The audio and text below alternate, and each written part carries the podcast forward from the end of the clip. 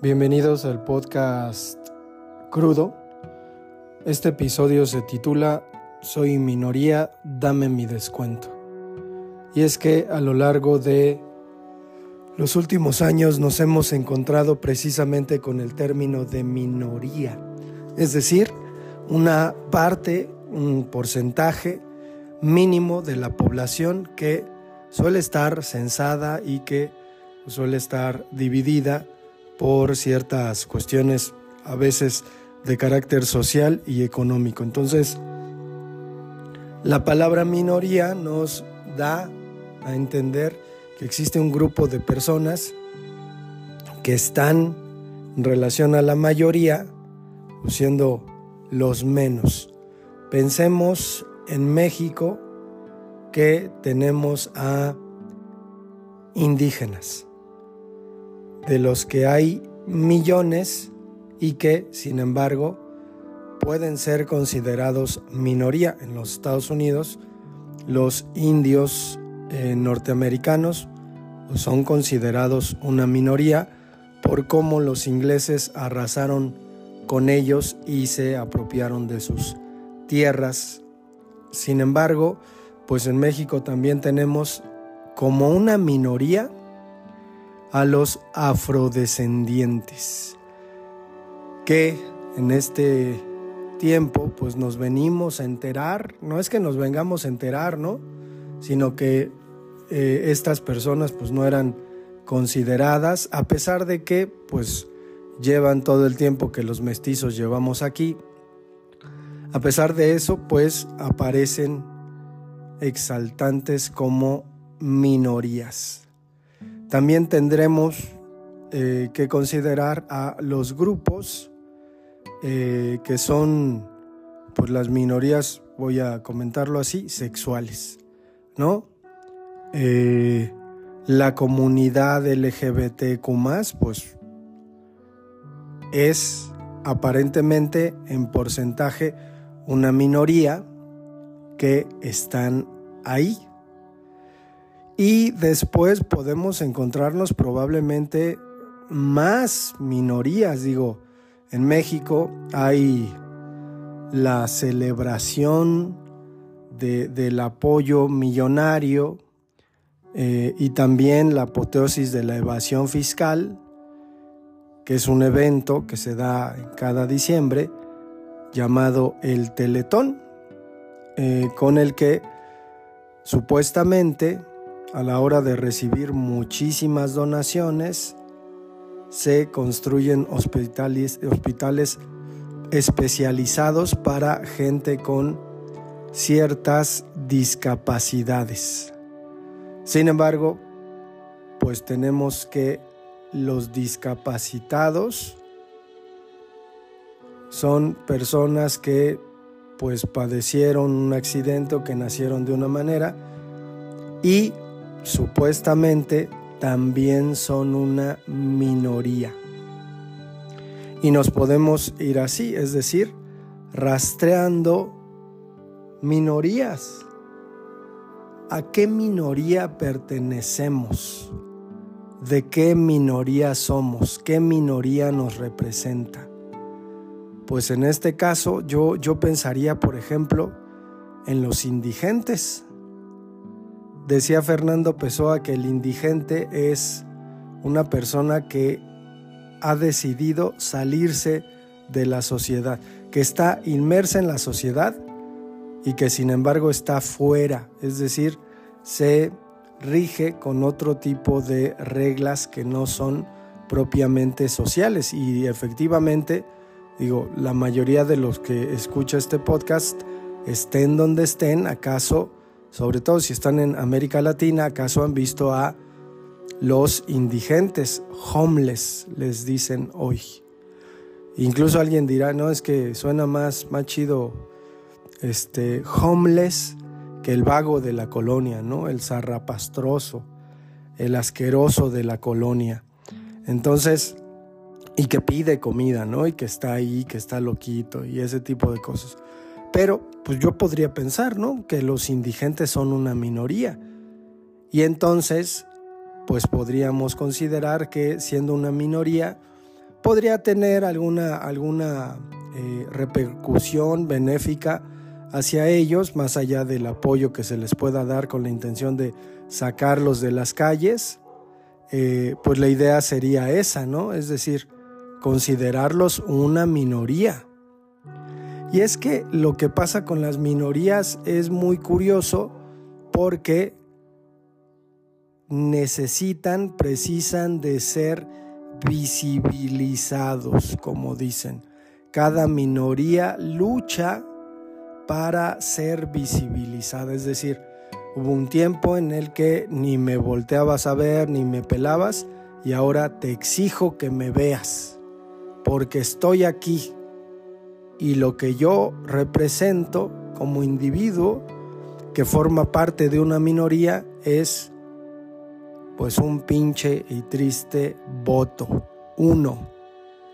Al final va por ahí, es decir, eh, el, el botín político que representan las minorías, pues es bastante amplio.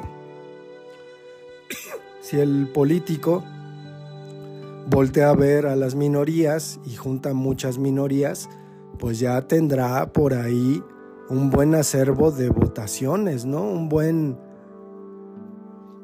un, buen archivo de gente que puede votar por, por él, por ella. Entonces, en este sentido, creo que lo relevante es llevar la plática al asunto de eh, la utilidad que representa el que pues seas una una minoría para los políticos. Es decir, sí, te consideran. Te consideran porque pues eres uno entre varios que va a votar. Y pues estás ahí metido. Yo, yo por ejemplo, pensaría en ser parte de una minoría pues más mínima con respecto a otras minorías, porque debe haber porcentajes y pienso en la minoría de gente que se dedica a las humanidades, la minoría de gente que se dedica a la literatura, la minoría de gente que se dedica dentro de la literatura a la poesía. Entonces, yo solía hacer escarnio con respecto a este asunto de las minorías a la hora de pensar en que, pues los poetas también son una minoría. Yo creo que en cifras podría haber mucho menos poetas.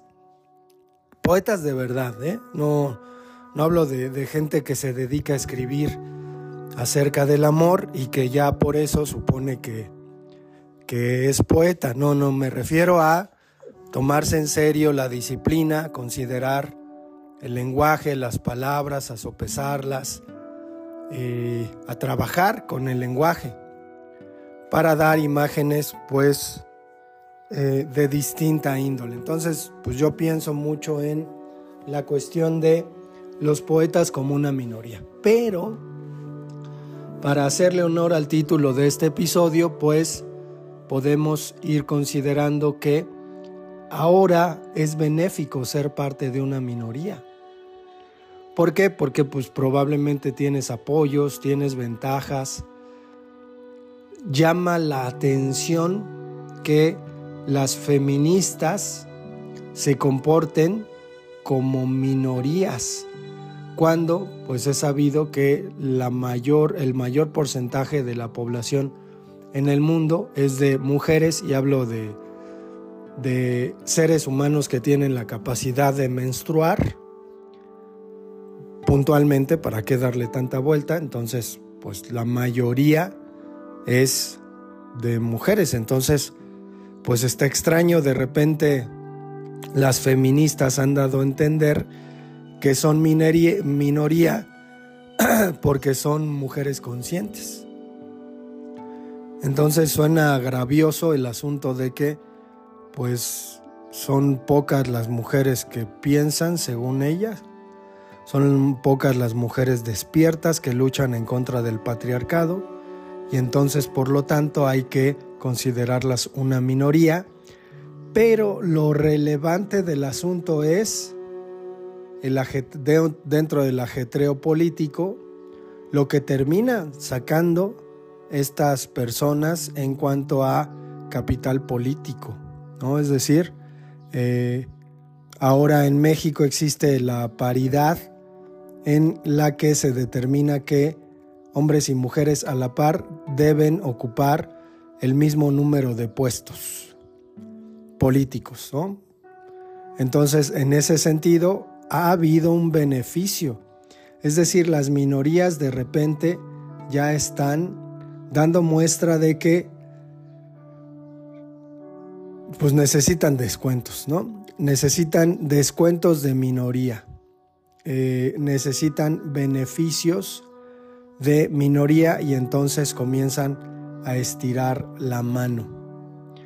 Me, me llama mucho la atención eh, la cuestión en la que nos movemos porque pues va por ahí, ¿no? También digo, los trastornos psicológicos ahora de moda en los que pues ya creo que aparentemente la cuestión de la ansiedad ya no es una minoría, la cuestión del estrés y la cuestión de la depresión pues ya no se le manifiestan a las minorías, sino al contrario, ¿no? Ya son eh, espectacularizadas y, se comenta que pues son las grandes pandemias de nuestro tiempo. O sea, estamos en una pandemia de ansiedad, estamos en una pandemia de depresión. Obviamente como no deja cifras terribles, como no hay una, un ominoso contagio entre las personas, pero como castran, pues estamos así, ¿no? Haciéndole caso a la gente que dice que está tal, tal, tal, tal, tal. Y es lo mismo. O sea, eh, estoy ansioso, trátenme de una manera. Trátenme eh, con pincitas porque tengo esto.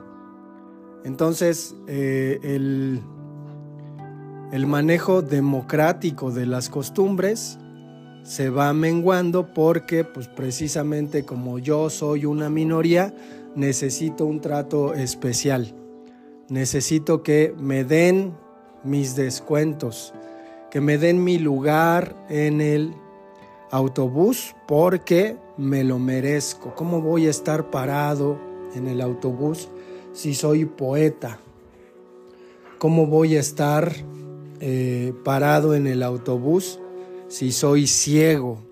Y esto va de la mano con respecto a unas cuestiones de visibilización. Por ejemplo, en la última de las temporadas de la serie de televisión llamada Black Mirror, pues nos encontramos un episodio en donde se sugiere que una plataforma de streaming ya es capaz de particularizar la producción audiovisual.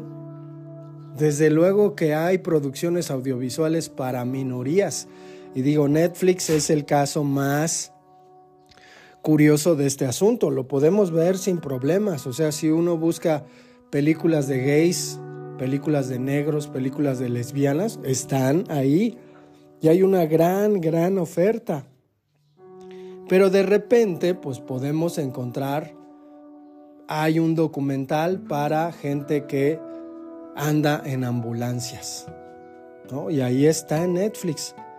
Hay un documental para gente que está muy clavada en asuntos poéticos, es decir, la producción audiovisual se particulariza a tal grado que parecería que tú vas a llegar a tener tu propia producción audiovisual particularizada. Eso es, eso es eh, radicalmente, pues, no sé, no sé si, si, si el capitalismo está tratando de encontrar esa cuestión, es decir, los chetos poeta, ¿no? Estos chetos son hechos solo para ti, para, para ti que escribes poemas sentidos y recitas en tus, eh, en tus fiestas de amigos poetas. estos chetos son para ti, chetos poetas. ¿No? Entonces lo que estamos teniendo es que el mercado, las empresas, pues se dieron cuenta que lo que jala es la particularización de sus productos y entonces, pues ahí están, ¿no? Ahí, ahí tengo mi producto individualizado, particular, con el que me siento bien y que voy a consumir, porque no soy como los demás. Soy especial y necesito que me vean. Así las cosas. Vamos a dejar el episodio hasta acá. Nos escuchamos para el siguiente.